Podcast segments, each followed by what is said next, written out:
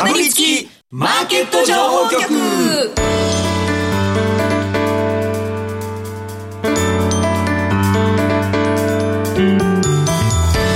金曜夕方はラジオにかぶりつき皆さん1週間お疲れ様でした。進行役の八木ひとみです。さあ今週はこの皆さんとお送りしてまいります。スパローズ大和和孝さん。岡三証券投資情報部シニアストラテジストの武部力也さん。そして岡三証券投資情報部長の小川義則さんです。よろしくお願いいたします。よろしくお願いします。共演はないのかと思ってダウンタウンとトンネルズってあんまり出ないから。いや俺もね NG リストに出てるんじゃないかな 今流行りの。流行りのねもう某。某 NG リストに出てるんじゃないかなと思ったから一緒に来たからあ仲いいんだな。あれ 実は。実はね。実はね。そうですね。今日はあのお二人に岡三証券デーとして、はい、えー、前後半に分けて日本株為替両面の情報を盛りだくさんお話しいただきます。この後前半小川さんそして後半は武部さんに解説していただきます。えー、さてこの番組は YouTube でも同時配信しています。この後午後5時からは YouTube 限定で延長配信もしますので動画でもぜひご覧ください。また番組ウェブサイトには今日の資料をダウンロードできるようにアップしてあります。参考になさってください。今日もかぶりついて聞いてしまうような株情報てんこ盛りでお送りしていきます。かぶりつきマーケット情報局。この番組は岡三証券の提供でお送りします。かぶりつきマーケット情報局。ではまずは今週1週間のマーケットを振り返るとともに注目銘柄の紹介さらには来週以降の見通しを小川さんに伺っていきます、えー、日経平均ですが、今週末の終値、3万994円67銭ということで、3万1000円割り込んで終えました。今週は862円95銭の下落、騰落率でいうと2.7%のマイナスでした。トピックスは週間で2.5%の下落となっています。うん10月に入ってなんとなくちょっとマーケット弱さが目立つというか、うん、陰線を引く日が増えてきたなというような印象では、あるんですけれども。そうですね、えー、まあね笑笑えないところではありますけど、まあでもどうなんですかね。マーケット確かに今月に入ってから結構下げが今週もきつかったですけども、うん、まああの一時的なこうなんていうんでしょう需給的な要因がですね結構大きいのかなとは思っていて、はい、あの本質の部分はそんなに実は大きく変わってないんじゃないかなというふうには思ってます。でじゃあ今週投げなんで下げたかって、まあ、いろいろこうアメリカで金利が上がってますとか、えー、これからまた原油とかが上がってインフレになるんじゃないかとか、景気が悪くなるんじゃないかとか、でも政府閉鎖の問題は一旦ですけどね和らぎましたとか、まあ、いろんなニュースがあるんですけどでも今週の一番のポイントってやっぱり海外と比べても日本が特筆して安かったですよね、ね、弱かったですよね。でじゃあ日本だけなんでこんな安かったのかっていうことを冷静に考えるとやっぱり今月今週っていうのは10月の第1週だったわけで、うんはい、そのいわゆるまあ日本っぽいあれですけど上期から下期に、まあ、ある種年度がこう変わった週なので、うん、まあいろいろ話を聞くと比較的こうやっぱり国内の機関投資家、金融機関等はですね、うん、まあ、こうやって年度が変わると一旦こうまあ我々液出し売りなんていう言い方をしますけども、利が乗っている株のポジションをちょっと一旦、えー、まあまあ、リグっておくっていうですね、まあ、そういう動きが比較的顕著に出る週で、まあ、その動きがこの日本のこの株のこう下げにですね加速につながってしまったのかなというようには思ってます。なので、まあ、これはあくまでその年度代わりのこう一時的なあ要素なので、ある程度これが一巡してくれば、まあ、昨日今日比較的マーケット底堅いですけれども、まあ、徐々にこう落ち着きを取り戻していくんじゃないかなとは思いますね。液出し売りとのお話ありましたけれども、大和さん、あれですよね、あの、東証プライム市場の個別銘柄、はい、下落の方の銘柄で、その気になるものがあるというお話でしたね。そうですね、なんか、三菱自動車とか、うん、あの、パジェロミニに乗ってるんで、全然利益は落としてませんが、昔の車ですから。はい、そうですね、今週は12%を超える下落となっています。そうですね、まあ、あのまさにこの典型的なというか象徴的な、うん、あのところだと思うんですけど、はい。まあ、我々もよく、まあ、リターンリバーサルなんて言い方をしますけどよりこう上がってたものが、まあ、リグわれてよりこう下げがきつくなる、うん、まあ、あまりパフォーマンスが良くなかったものが逆にこう上がるみたいなですね、えそういったこう反対の動きが結構こう起きやすくなっていて、まあ、三菱自動車に関しては、まあ、今週の動きは、まあ、そのリバーサルのこう動きですよね、まあ、比較的こう今年は、えー、業種で見ても、あのー自動車株のですね、うん、えー、ところがあ大きくて、まあ、ちょっとチャートがこれ、えーと、第一三共なんですかね、えー、になっているのかもしれませんが、あの三菱自動車自体はですね、あのパフォーマンスが比較的、まあ今年も良かったところで、まあ、そのこう反対の動きにですね、えー、なってきてる、まあ、別に特段なんか悪材料が、ね、あったわけじゃないんですけれども、そういったところがですね、まあ、一つ、ちょっとポイントだったのかなと思いますね。なんか調子いい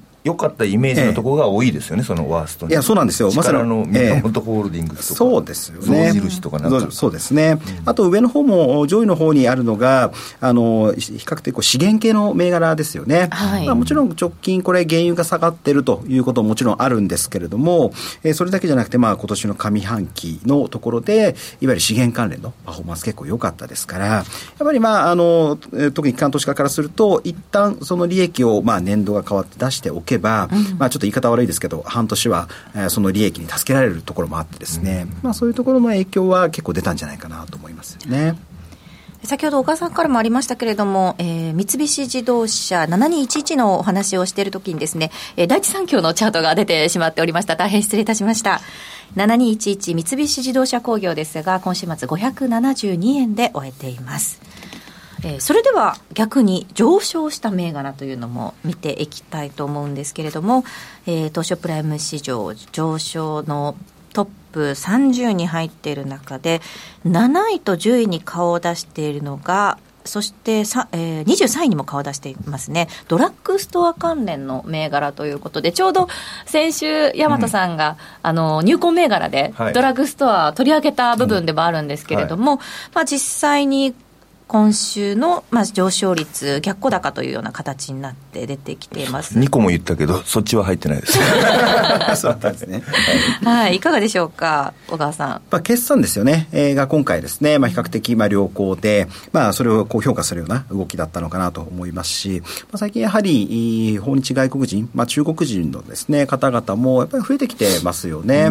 まあ、ちょうど中国、ちょうど連休もあって、えー、まあ、その海外旅行もですね、増えているという話もありましたし、まあ、確かにあの原発の処理水の問題なんかもあって、まあ、中国人のがですね、あまり日本に来ないんじゃないかという懸念もありましたけれども、まあ、ただ、まあ、長い目で見れば、遅かれ早かれ、やはりまあ中国の方々が日本にこういらっしゃるっていうのは、うん、私もお仕事柄結構出張が多くてですね、地方なんか行きますけど、まあ、やっぱり増えてきてますよね。うんまあ、そういう意味ではドラッグストアとかですね、こういったところの恩恵というかですね、まあ、需要っていうのはやっぱり伸びてくるでしょうし、逆にちょょっと先々、まあ、心配はかなというふうに思うのは、とはいえ、やっぱりドラッグストアって街中めちゃくちゃ多いですよね。うんやっぱりその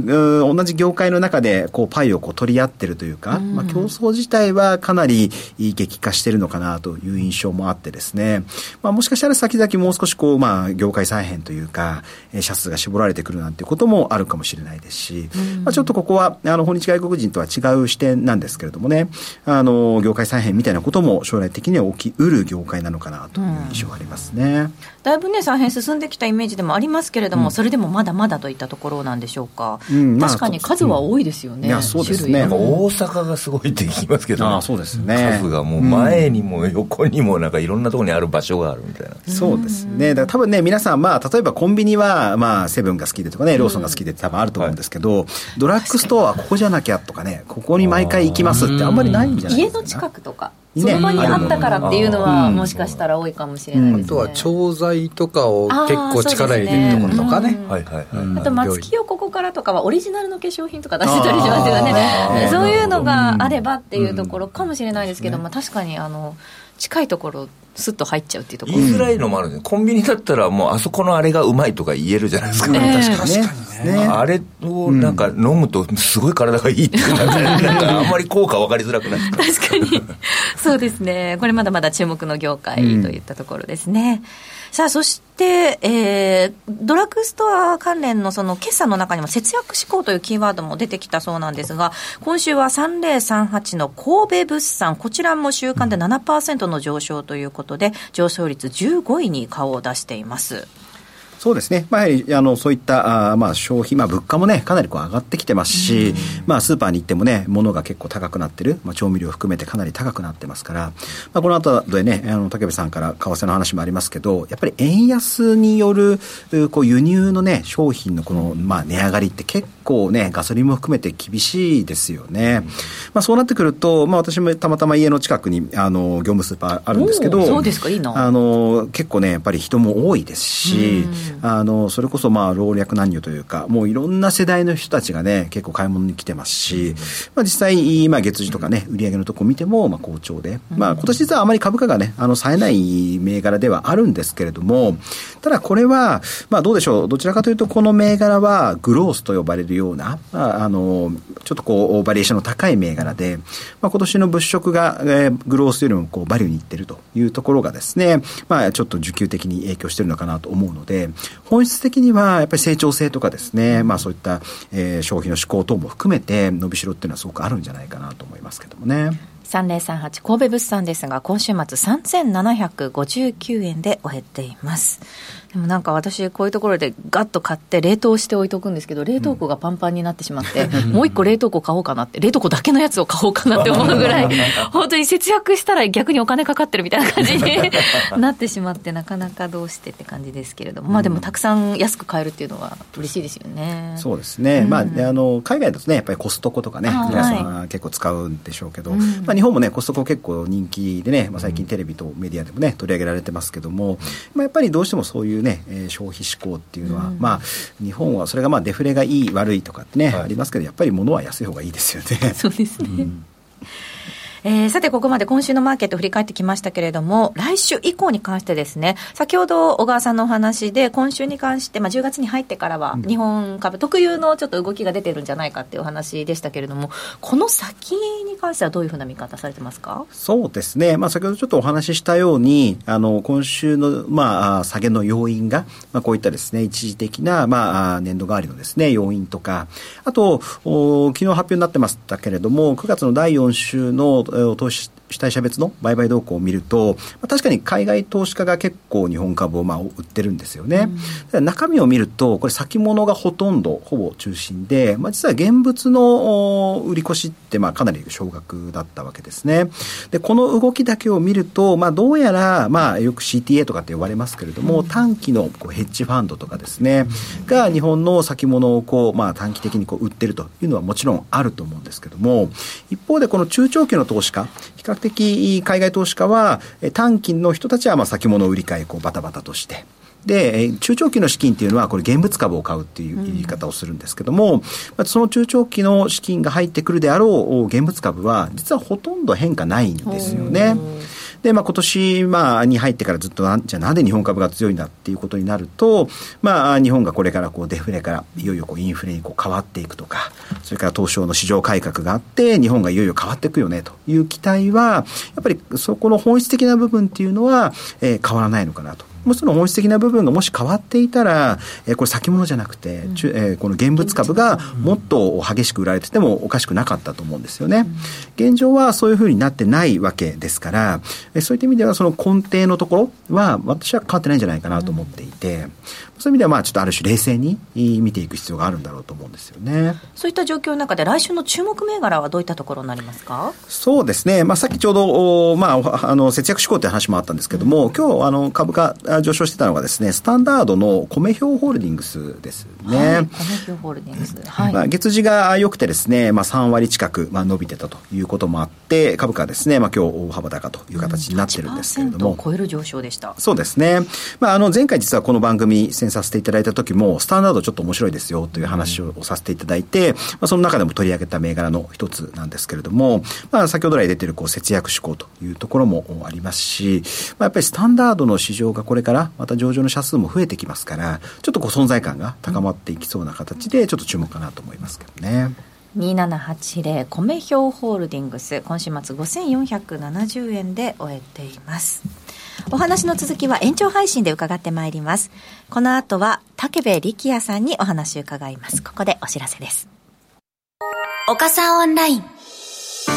岡さんオンラインなら口座開設から最大3ヶ月間現物信用取引手数料を全額キャッシュバックいたします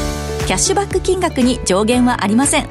さらにキャッシュバック期間終了後も定額プランなら売買代金100万円まで取引手数料が毎日無料。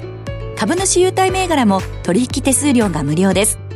現物信用合わせて最大200万円まで毎日無料。手数料に自信あり。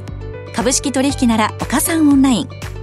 岡三オンラインは岡三証券株式会社の事業部門の一つです。当社が取り扱う商品等には価格変動等により元本損失元本超過損が生じる恐れがあります。投資にあたっては契約締結前交付書面等を必ずお読みください。金融商品取引業者関東財務局長金賞第53号。岡三証券株式会社。かぶりつきマーケット情報局。ではここからは岡三証券投資情報部シニアストラテジストの武部力也さんにお話を伺っていきます、えー、今週はアメリカ長期金利の上昇を背景にドル円一時1ドル150円に達しました、まあ、今晩雇用統計も控えておりますけれども、うん、為替の動き今後の見通しに関してじっくりとお話伺っていきますえー、今週は本当に為替がなんかこう荒れているというか、一時その150円乗せた直後にですね、円高に触れたりとかもしたじゃないですか。うんはい、これ、まあいろいろ内股で話にはなっておりますけれども、うん、まあ介入のお話とか出てきてたと思うんですが、どういうふうに見ていますか？うんと一番最初に、えー、と考えたのが、うん、うんと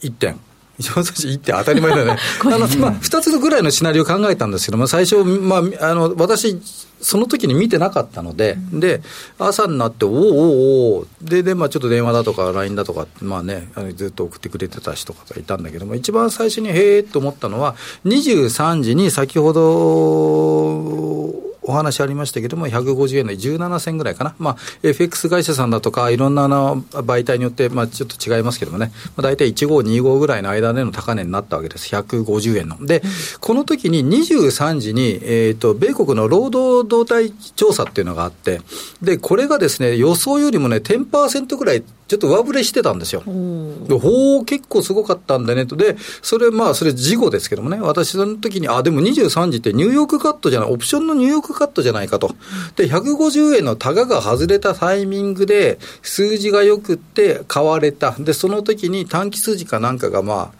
仕掛けるようにして、でバーッと売ったら、まあ皆さんびっくりして下がったのかなと、それぐらいの形で見てたんですね。で、ユーロドルなんかも、まあ、えー、ユーロ安ドルだからずっと堅調ですからね、ドル、基本的に売られる理由がないので、で、まあ、米債金利なんかもね、足元、まあ、今も時間外ですけども、4.7、4.8だとかっていうような、長期金利の上昇に伴うドル買いインセンティブっていうのが強まってるんで、うん、じゃあなんで下がったのか、言えません。言えない。え 聞こえない。ちょっと聞こえない。聞こえない。ね、やっぱり、いや、いやまあ、でも、まあまあ、あの、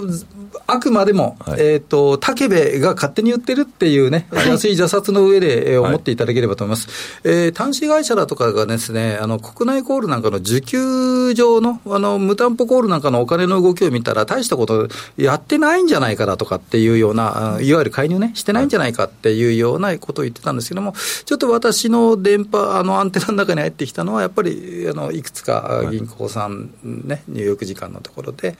えー、数億ドル、まあ、3億とか5億だとか、まあ、それような小さな額でなされて、で昨日の東京市場時間でも、149円の30銭を超えさせないようなところで、ちょっとあったんじゃないかっていうような話をちょっと聞こえました。で、そうなるとね、うんと、ーまあ、これ延長戦になってくるのかどうかちょっとわからないんですけども、あの、今日ちょっとね、あの、YouTube ご覧になってらっしゃる方々と、ちょっと資料をご覧になっていただければと思います。ちょっと非常に簡単なんですけど、資料ね、いっぱいあるふりをしてて、実は中身がないんですよ。っていうのは、っていうのはね、ちょっと一番最初にちょっとね、資料を見てチェックしていただければと思いますけども、今日ね、上田日銀総裁の失言で読むというようなタイトルにさせていただいたんです、ホームページにもアップしてありますので、ぜひご確認ください。でね、何を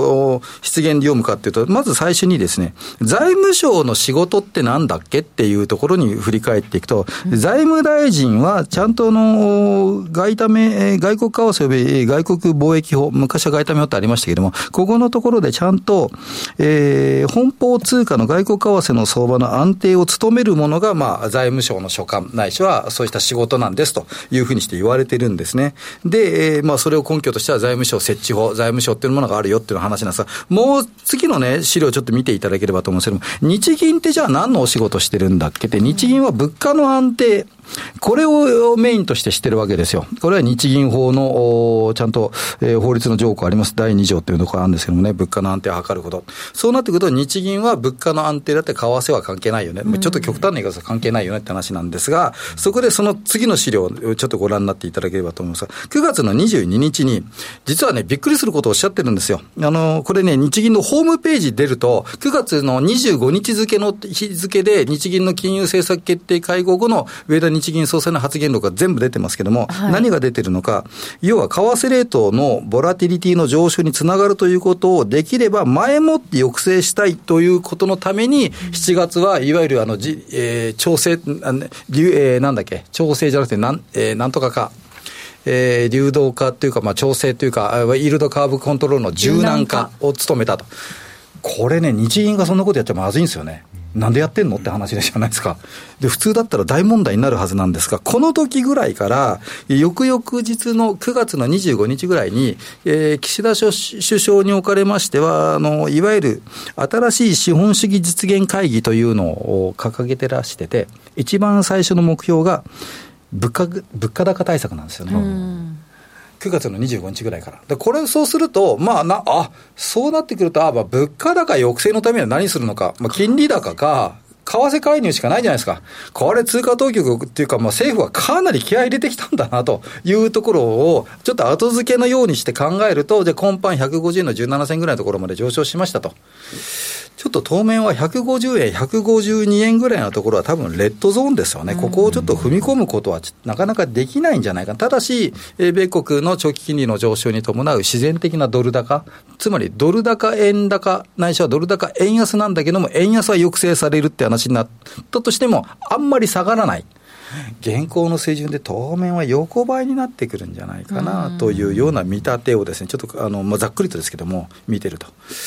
あの、おかみ、おかみっていう言い方はね、あんま適切じゃないかもしれませんけども、いいずれにしても、為替の安定を求めているのが財務省ですから、そこを根底としてね、FX の投資家さんのとか、株式の投資家さんは、上がったり下がったり、これ、ボラが高い方がっていうチャンスだっていう話になるんですが、通貨当局としてはこれ、横ばいを望んでますのでね、うん、そうなると、ちょっと過度な期待は持たないない方にと、まあ、ブレーキとアクセルが踏まれているような状態でドル円相場を見るってなると、その他の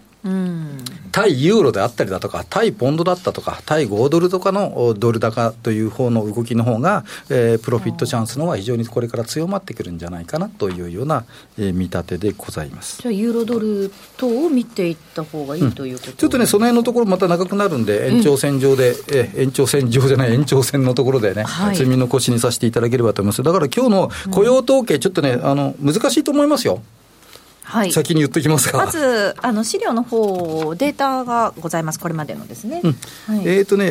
ー、雇用統計ですけれども、まあまあ、あとちょっと個人的に興味があるのは、8月の時の雇用統計、まあ、今ね、えー、大統領、アメリカのマッカーシーさんなんかもね、これ、解任になってしまいましたけども、おババイデンさんに対しては、おそらくトランプさんも出てくるんでしょうけども、バイデンさんはそもそも人種別の雇用確保っていうのことをおっしゃってましたけども、8月の雇用統計では、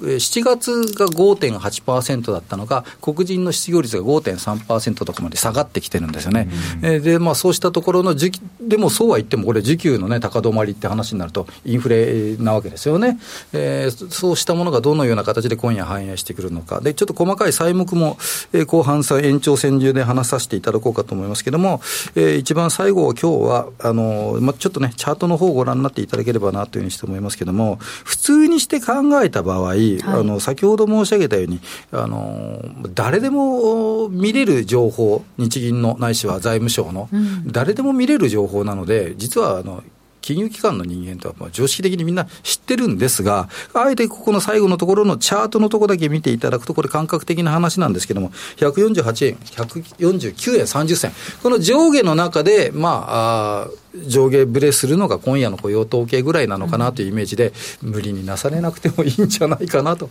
アメリカ3連休、日本も3連休前、気づいたら、えー、雇用統計後も動かなくなっちゃったってことを考えた場合は、ちょっと、えー、突っ込むよりも、今後どうなるのかに、来週の、ね、CPI だとかに備えてた方がいいんじゃないかなっていうことを感じる、今、足元というところでございます。現在のドル円ですが、1ドル148円90銭台での推移となっています。続いてはこちらのコーナーです。大和さんお願いします。為替素人大和の今さら聞けない。はい、大和さんご出演の時に、はい、じゃなかった、武部さんご出演の時に、うん、大和さんからどうしても聞いておきたい質問をぶつけてもらいます。はい、質問なんですけど、あの小川さんから武部さんになんか質問したいこととかあるのかなっていう 話。いやめったにこういうパターンないのでいきなり来ましたそれぞれ専門家なのかなと思って、えー、ありますか、何か。実はちょっと今、はい、あの悩みが一個あってですね、ここで、会社に戻った方がいいんじゃないですか？いやあの久しぶりにね、来年のまあ2月ぐらいかな、はい、あの海外旅行に行きたいと思います。はいはいはいはい、ハワイあたりに行きたいなと。いいですね。連れてってくるんですか。え、いやいや行きましょうか。その海外旅行に行くときに、はい、いや今まだね三四か月ありますけど、いつ為替をね？ドルに変えたらいいのかなと。やっぱみんな聞きたいですよね。そうですね。僕、まあ、私が事実上やっていたこと、これ分かりません、神の水を知るからあれなんですけども、クレジットカードが2、3枚持っているので、かなりテクニカルな話ですけども、ね、買った時と、ないしは、はい、えっ、ー、と、ないしは決済日によって、為替のレートの仕切りが違ってくるわけですよ、はいはい、買い物をした時ないしは決済する、これ、カード会社によって違うので、はい、でそこをまずよくチェックする、これ、相場感ですよね、であとは、はい、えキャッシュはも少し持ってるけども、あとはカードでお買い物するだとかっていうような形でしか、自己防衛はできない、え、まさか1億ドル分ぐらい欲しいとか、そんな、それだからもう、まあまあまあね、まあ、失礼ながら10万円台、100万円台、まあ、100万円台も前半ぐらいのあれだったらば、まあ、ちょっとね、2つに分けるぐらいの方が、まあまあ防災、防犯上もね、あまりキャッシュ持たない方がいいとは思いますけども、クレジットカードがどこで仕切るのかっていうのは、これ、多分ね、お手元のカードね、ちょっと買った時なの、それともあの決済の時でやるの、多分違うはずなのでね、そこだけちょっとね、まあ、なんか生活防衛のおじさんみたいになってる そんなオチですいません、ご容赦ください。武部さんと一緒に行って、今変えた方がいいとかっていうのを一緒にね、やってもらうしかないですよね。これ買ってって言えばいいんでしょ？小川 さん、これ買ってって。でも小川さんも投資家と同じ悩みをお持ちで安心したっていうコメントが来てますので。でも結果、先に買っとくなんてなかなかやらないですよね。やらないですよね。ここでやっちゃう人がほとんどですよね。そうですね。そうですよね。運を天に任せるみたいな気持ちで、じゃあもうここで変えようかみたいな感じではありますよね、あとはね、一部の FX 会社なんかがね、そのいわゆる減引きみたいなするのでね、うん、まあ、そういうのも利用されるかもしれない、まあ、ニュースとかね、この為替の話って見通し、非常に厳しいのでね、でも出てるニュースって、さっきもね、ちょっとね、あのあれ、これって伊藤洋一さんが言ってる、そう、財務省のね、伊藤洋一さんとか内閣官房さん、これ、ほとんど話してたネタじゃん、全部ね、ほとんどどこにもニュース出てるんですよ、先ほどの日銀のね、誰々さんが言ってたとか、全部新聞とか出てるので、そのあたりをどう考えていくかどうどう考えて自身で判断すると、うん、別に特別なニュース、私、何も言ってませんのでね、えー、そこだけ皆さん、自分自身で考えていただければと思います。ということで、あっという間にエンディングとなってしまいました。かぶりつきマーケット情報局、この番組は岡三証券の提供でお送りしました。実際に投資をされる際の判断は、ご自身でしていただきますようお願いいたします。えー、まだまだ話し足りない部分があると思いますので今日は延長戦の方で盛りだくさんでお送りしていきたいと思います。さて来週はゲストにインバウンドアナリストの宮本大さんをお迎えする予定です。こちらもどうぞお楽しみに。ここまで大和勝孝さん武部力也さん小川義則さんでした。ありがとうございました。ありがとうございました。ありがとうございました。かぶりつきマーケット情報局ラジオをお聞きの方とはここでお別れです